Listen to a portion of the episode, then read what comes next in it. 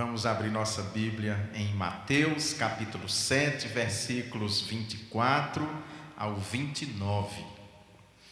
Todo aquele, pois, que ouve estas minhas palavras e as põe em prática, será comparado a um homem prudente que edificou sua casa sobre a rocha.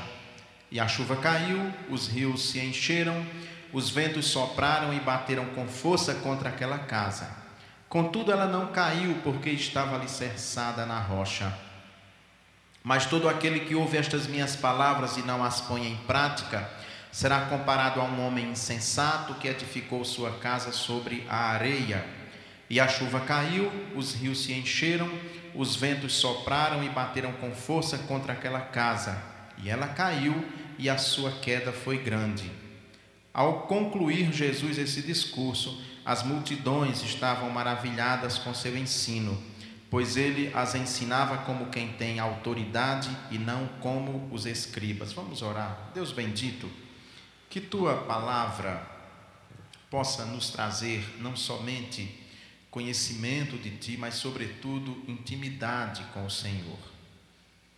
Que possamos, ó Pai, fazer como esse construtor prudente que edificou sua casa sobre a rocha que tenhamos essa preocupação também com nossa fé, com nossa vida, para que os vendavais não venham a nos derrotar. Eu oro em nome de Jesus. Amém. O Senhor Jesus vem aqui com uma série de, de discursos, de instruções para o povo. Mateus narra aqui. Depois, no, no capítulo 8, nós vamos ver que tem. Ele cura um leproso tem o caso clássico do centurião de Cafarnaum. É, o Evangelho de Mateus tem uma preocupação muito grande de apresentar Jesus Cristo como Rei. Jesus Cristo é o nosso Rei. Dos quatro evangelhos, é Mateus que tem mais citações do Antigo Testamento.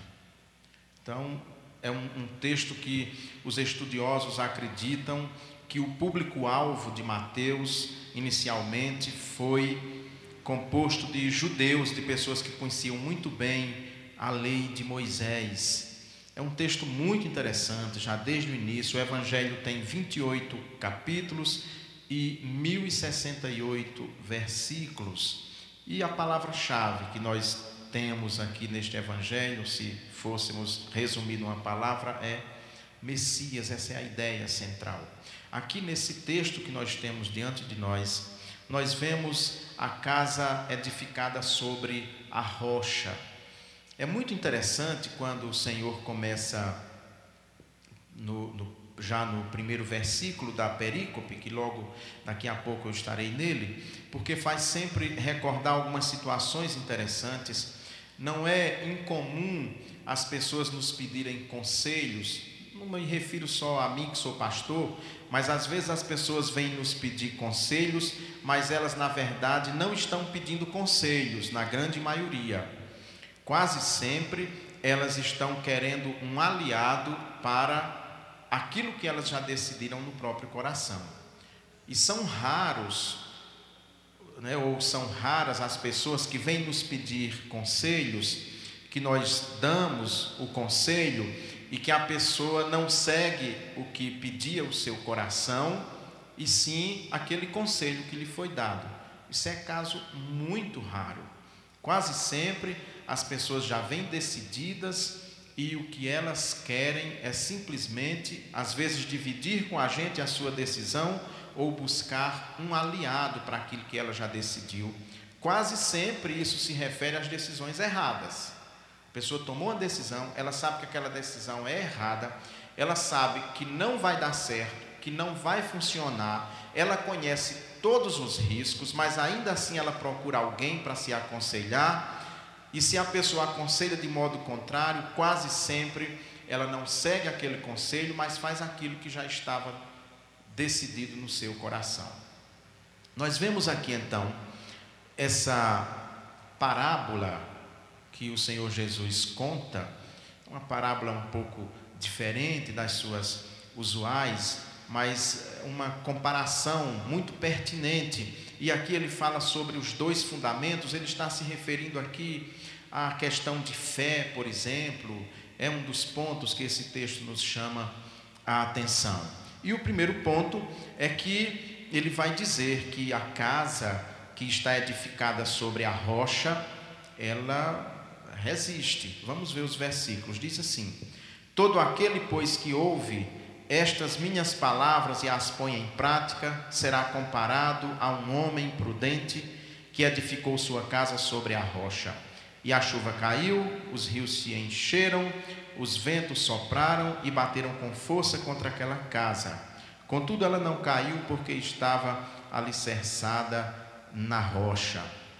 Aqui nós temos algo muito interessante, muito importante, que é o que nós chamamos de o seguimento de Jesus Cristo. Ter fé em Jesus Cristo, eu diria, ter fé em Jesus Cristo é uma coisa, e seguir a Jesus Cristo é outra coisa. No senso comum, as pessoas fazem essa diferença, criam uma dicotomia, o que é um erro muito grande.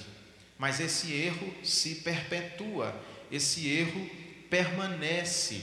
As pessoas dizem que têm fé em Jesus, que creem em Jesus, mas via de regra não seguem as palavras de Jesus. Quando as palavras de Jesus contrariam os desejos do coração, quando as palavras de Jesus contrariam os interesses pessoais, quando as palavras de Jesus vão de encontro, ou seja, se chocam com aquilo que a pessoa pensa a respeito de muitas questões da vida, sejam questões econômicas, éticas, morais, religiosas, elas não seguem a Jesus. Se, se formos fazer uma pesquisa num país como o nosso, muita gente, muito maior do que nós imaginamos, muita gente vai dizer que crê em Jesus. Muita gente diz que crê, que tem fé, professa a fé. Mas Jesus faz uma distinção muito clara entre aqueles que estão com ele no meio da multidão e aqueles que o seguem. Esse é o segmento de Jesus. Nós já vimos aqui, principalmente no decorrer do Evangelho de Marcos, portanto, em 90 mensagens de Marcos, eu creio que pelo menos 50 ou 60 dessas mensagens eu me referia a três grupos que sempre estão presentes durante o ministério de Jesus Cristo, que Marcos deixa isso muito claro no seu texto. Nós temos um grupo que procura Jesus só querendo dele tirar vantagens pessoais. Sim, muita gente quer tirar vantagem pessoal de Jesus. Quer dele cura, quer dele prosperidade financeira, quer quando nós vemos lá naquela época apenas comida, porque sabia que ele operava milagres. Então as pessoas procuram Jesus para curar suas enfermidades, procuram a Jesus para se alimentarem, porque ele, em algumas ocasiões, fez milagres que multiplicou pães e peixes. Mas essas pessoas, na verdade, não são discípulas de Jesus, elas não são seguidoras de Jesus elas não vivem numa intimidade com Jesus de maneira a aderir à sua agenda, ou seja, aquelas preocupações que Jesus Cristo tinha durante o seu ministério. Então essas pessoas criam uma separação.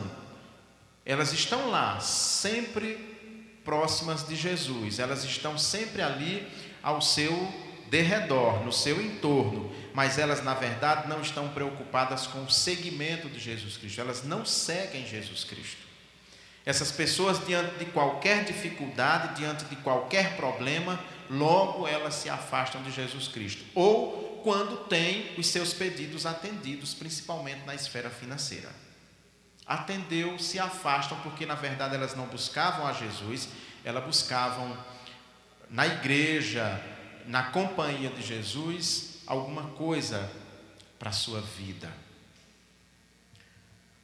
Nós vemos isso então, e por isso que em muitas situações, muitas famílias enfrentam grandes problemas, porque às vezes a família inteira vem para a igreja, a família inteira professa a fé em Jesus Cristo, mas a família inteira, ou pelo menos algumas pessoas da casa, não fazem aquilo que Jesus manda.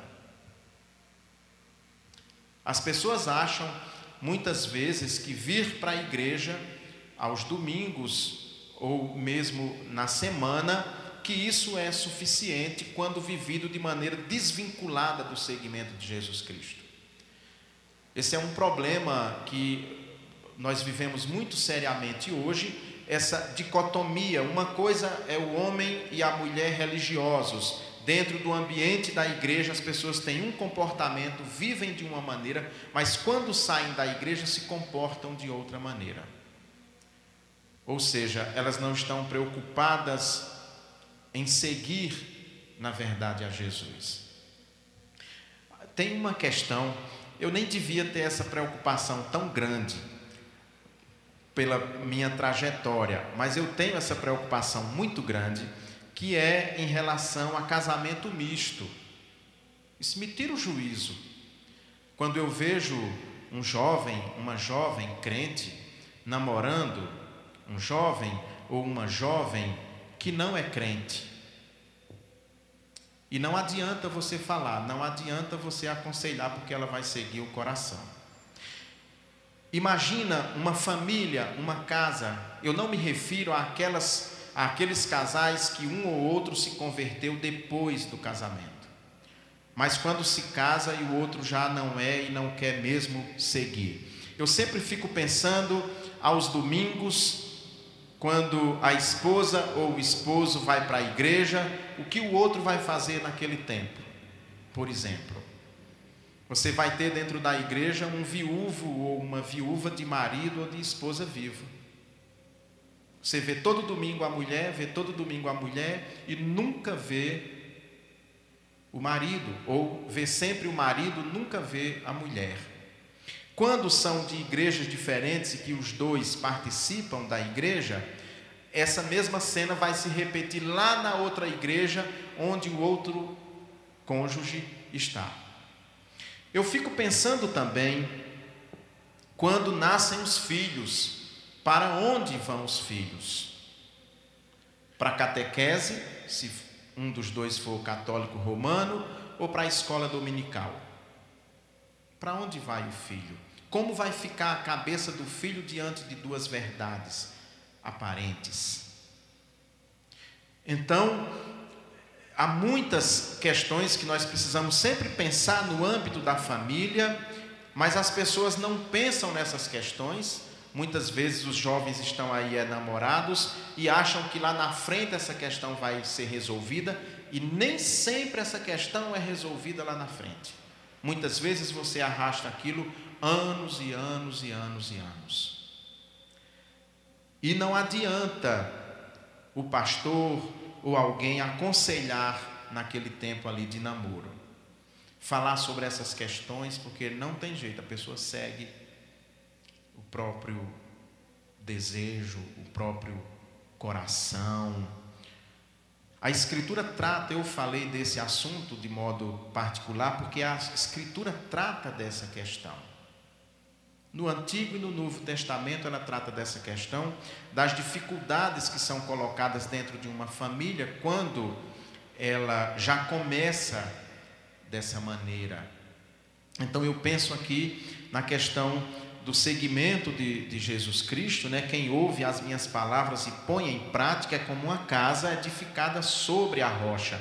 Então, quem põe as palavras de Jesus em prática, em todos os aspectos de sua vida, tem sua vida sobre a rocha.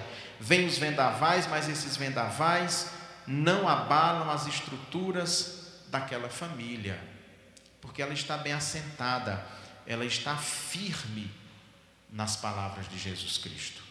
Ela está firme nos seus, nos seus ensinamentos. E, no geral, as pessoas são se comportam como fãs de Jesus e não como discípulos de Jesus. Ser discípulo é fazer o que Jesus manda fazer. Quando você faz o que ele manda você fazer, você fica seguro. A sua casa, que é a sua vida, que é a sua família, resiste aos vendavais, resiste às dificuldades, resiste às crises, porque ela está bem assentada, ela está firme. Ela está firme no, no que nós chamaríamos de na doutrina dos apóstolos. A casa está firme, bem assentada, bem estruturada. Então vem os rios, vem as enchentes, vem os, os vendavais, mas a casa continua de pé porque ela está firme. Ali não tem fãs de Jesus Cristo, não tem curiosos de Jesus Cristo. Ali tem discípulos. Apenas para mencionar os outros dois grupos, na verdade, um, um, terceiro grupo, porque eu já falei do grupo dos curiosos que vão em busca de, de muitas coisas, menos de, de seguir Jesus, do grupo dos discípulos, daqueles que seguem, você tem também no entorno de Jesus Cristo aqueles que estão ali só mesmo para perturbar Jesus, para perturbar, criar embaraços para o ministério dele. Nós vemos isso muito claro.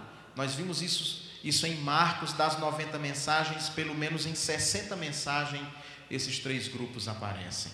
Então, se nós pensarmos a igreja também como uma casa, como uma família, e ela é uma família, se ela não for assentada nessa doutrina firme e forte, e se os que estão dentro da igreja não estiverem preocupados em seguir a Jesus, rapidamente essa igreja se desfaz. Muito facilmente as pessoas abandonam essa igreja se ela não estiver assentada nessa verdade.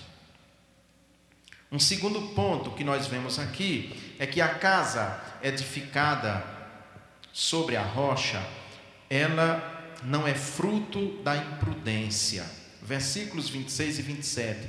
Mas todo aquele que ouve essas minhas palavras e não as põe em prática, será comparado a um homem insensato que edificou sua casa sobre a areia, e a chuva caiu, os rios encheram, os ventos sopraram e bateram com força contra aquela casa, e ela caiu, e a sua queda foi grande. Nós sabemos, e aqui eu vou me reportar uma casa mesmo, moradia, que uma casa, se ela não tiver bases sólidas, ela vai enfrentar sérios problemas muito rapidamente. Rachaduras, problema na estrutura, em todas as áreas da casa, infiltração, tudo isso acontece. Nós sabemos disso. Então, a casa edificada sobre a rocha, ela não é fruto da imprudência, ou seja, ela não pega o seu construtor não fica pegando atalhos. Nós temos uma péssima mania de pegar atalhos para as nossas vidas, para os nossos problemas, para as nossas questões. Eu penso muito, quando penso essa questão da família, da igreja, da, da fidelidade, eu sempre penso na questão da educação dos filhos, por exemplo. Como é que nós teremos filhos crentes se não o educarmos nesses caminhos? Se não o educarmos no Evangelho, na palavra de Deus? Muitas vezes nós não entendemos porque é que jovens, os jovens da igreja, criados na igreja, principalmente quando chega na época de fazer universidade, eles se afastam da fé. Eu já falei muito isso aqui. Essa é uma preocupação muito grande, porque eu fui professor durante muito tempo, principalmente na área de filosofia, sociologia e história, que trabalha com as ciências humanas e principalmente a filosofia que vai mexer com os fundamentos, não só da fé, mas com os fundamentos de nossa cabeça. A filosofia vai buscar fazer com que o bom professor de filosofia vai fazer com que os seus alunos tenham um pensamento crítico. E não há como ter um pensamento crítico só de uma área ou de outra. Esse pensamento crítico vai abranger tudo, inclusive a religião. Inclusive a religião. Os meus ex-alunos, muitos, a maioria, se admira muito por eu ser pastor. E eles, a maioria, confunde a crítica que eu sempre fiz a, ao uso errado que é feito da religião, à falta de fé em Deus. Nunca, em momento algum de minha vida, desde quando eu tenho consciência, eu tive qualquer dúvida ou qualquer pensamento que beirasse o ateísmo, entendendo o ateísmo como a fé em Deus. Mas sempre fui um crítico da religião oficial, um crítico em relação a, aos líderes religiosos que usam a fé do povo para explorar, para enriquecer. Continuo esse crítico. Muitos jovens, então, quando chegam na, no, no, ensino médio ou na universidade, que se deparam com um professor de filosofia que faz uma crítica à religião de modo geral e ao mau uso que ela faz, inclusive da própria fé, levando as pessoas à ignorância, perdem a fé. Esses jovens perdem a fé, na verdade, porque nunca eles a tiveram e porque nem sempre os pais são preparados ou trabalham em casa ou mesmo dentro das igrejas para que eles tenham uma fé sólida. A casa edificada sobre a rocha não é fruto de imprudência. Então, o pai que quer sua família bem estruturada, ele cria os seus filhos na fé verdadeira, na doutrina dos apóstolos, como nós dizemos, para que quando chegar lá na frente, que ele se deparar com os grandes críticos da cultura, da religião, da mente, eles possam se deparar com essas pessoas com tranquilidade e com um grande sorriso no rosto, porque eles são pessoas de fé sólida, firme. Mas nem sempre a gente pensa nisso, a gente não pensa, a gente olha para os filhos e parece que a gente pensa que eles estão congelados e serão sempre crianças. A gente tem tanto isso que eu, o meu filho mais velho, 32, né?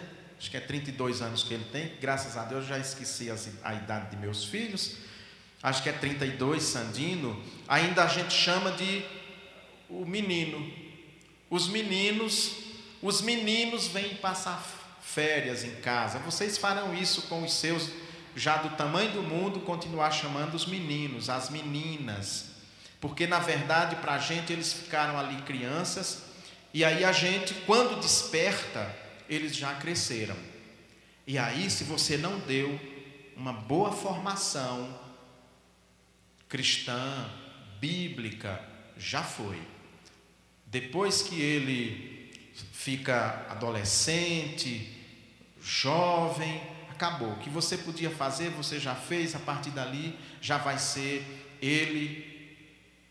Você já não consegue trazê-lo para a igreja, você já não consegue levá-lo onde ele onde você quer, porque ele já vai ter vontade própria. Então, Muitas vezes os pais não percebem isso e não são prudentes na educação de seus filhos, não atentam para essas questões, não enxergam adiante, não veem o que eles podem encontrar pela frente. Por fim, a casa edificada sobre a rocha é impactada por Jesus. Os versículos 28 e 29 dizem o seguinte: Ao concluir este discurso, as multidões estavam maravilhadas com seu ensino, pois ele as ensinava como quem autoridade, como quem tem autoridade e não como os escribas. Os escribas tanto os escribas quanto os fariseus, mas nesse caso os escribas, porque eram professores, pessoas que ensinavam nas sinagogas, eles, quando eles dizem aqui que ele não era como os escribas, ele pregava com autoridade, falava com autoridade, é porque as pessoas sentiam que Jesus Cristo acreditava naquilo que ele dizia. Acreditava. Ele mesmo acreditava no que ele dizia. E como ele acreditava no que ele dizia, e como isso era evidente às pessoas que o encontravam, elas eram impactadas por Jesus. Ora, mas eu não tenho como ser impactado por Jesus, o meu filho não tem, não tem como ser impactado por Jesus, se a essa pessoa não for oportunizado conhecer Jesus. E Jesus eu conheço através das Escrituras. Se não estudar a Bíblia, se não leio a Bíblia, se, no nosso caso da igreja presbiteriana, se não participo dos momentos de culto e de estudo da palavra de Deus, dificilmente eu vou ser impactado por Jesus. Dificilmente.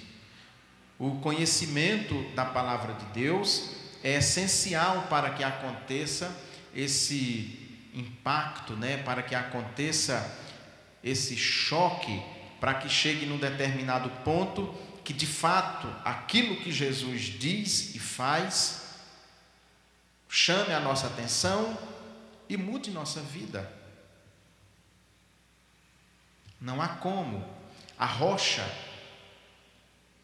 que a casa deve ser assentada, a nossa família, a igreja, é a palavra de Deus, é a Sagrada Escritura, não tem outro caminho, não tem outro caminho.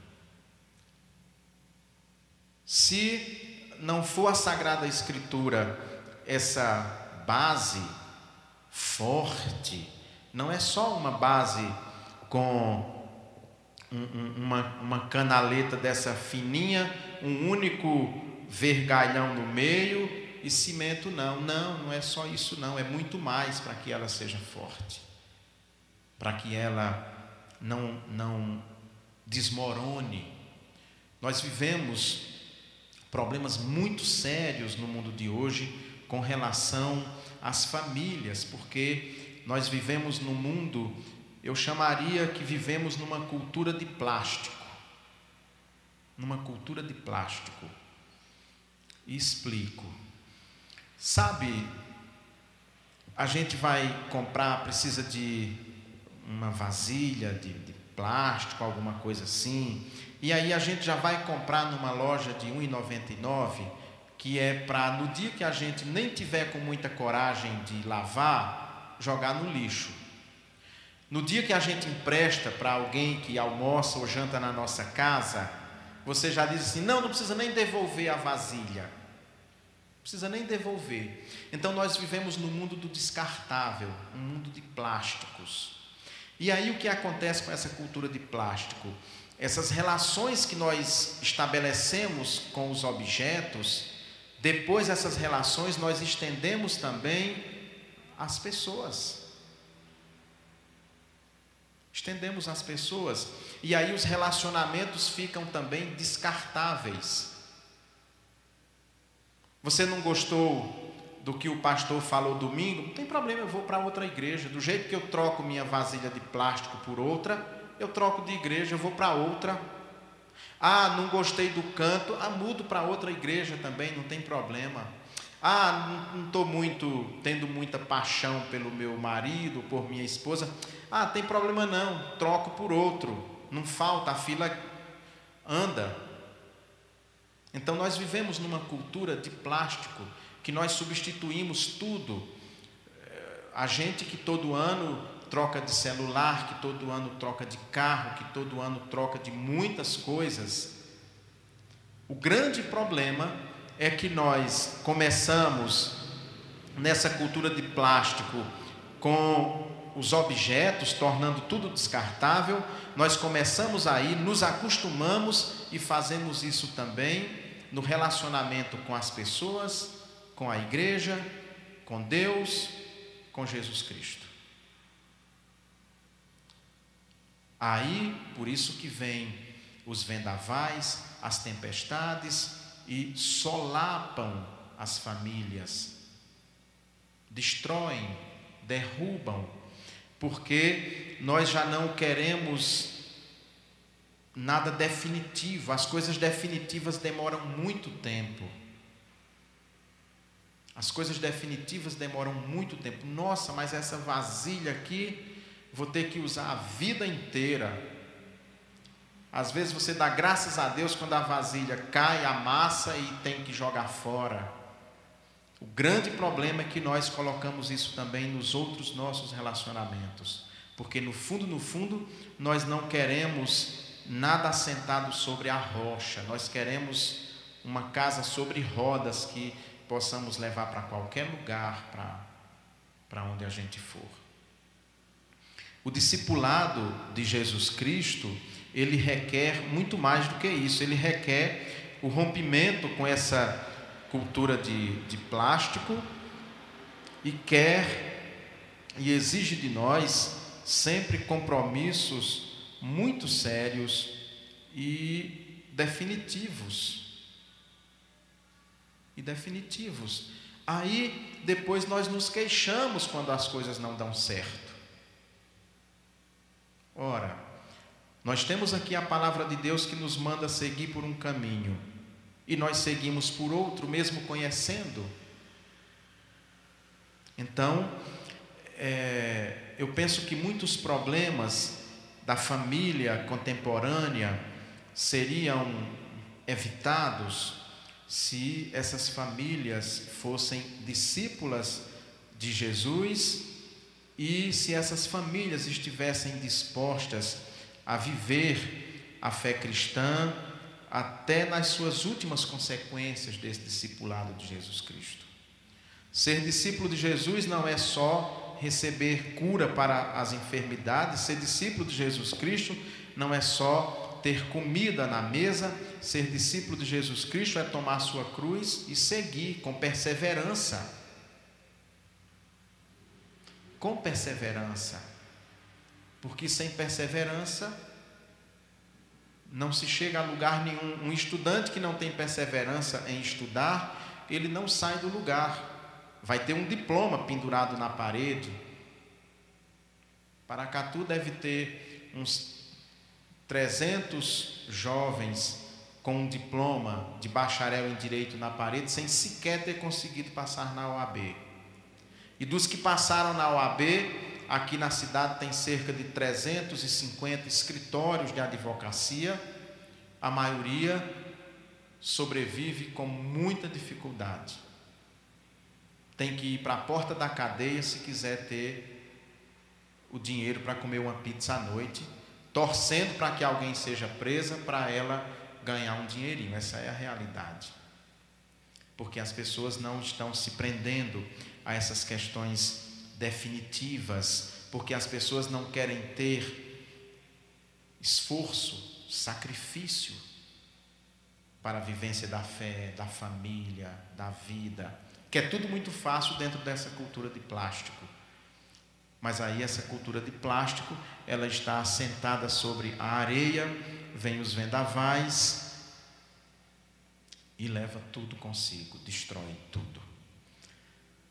Jesus Cristo então traz uma palavra que impacta aquelas pessoas que escutam, por isso que nós temos que falar de Jesus para os nossos filhos, por isso que nós temos que apresentar Jesus aos nossos filhos, apresentar Jesus às pessoas, não a instituição religiosa, mas apresentar Jesus às pessoas, porque é ele que causa impacto. Nós vemos aqui então que, ao concluir o seu discurso, as pessoas ficaram maravilhadas com o ensino dele. Elas ficavam maravilhadas e muitas mudaram de vida por causa desse impacto. Mas para que isso aconteça, é preciso conhecer a Jesus. Que Jesus seja dentro de nossa casa, de nossa família, o nosso mais ilustre morador, que nossas casas, que nossas famílias, que nossa igreja estejam todos e todas assentadas sobre a rocha que é Jesus. Fiquemos de pé. Senhor Deus, Pai amado, Deus bendito, Senhor, muito obrigado por mais este momento, obrigado por estarmos aqui na tua presença, ouvindo o seu evangelho aqui narrado por Mateus. Que assim como aqueles homens e mulheres tiveram seus corações impactados e ficaram maravilhados com Sua palavra, também hoje todos nós fiquemos para que a nossa fé seja sólida e para que as nossas famílias resistam aos vendavais. Em nome do Pai, do Filho e do Espírito Santo. Amém.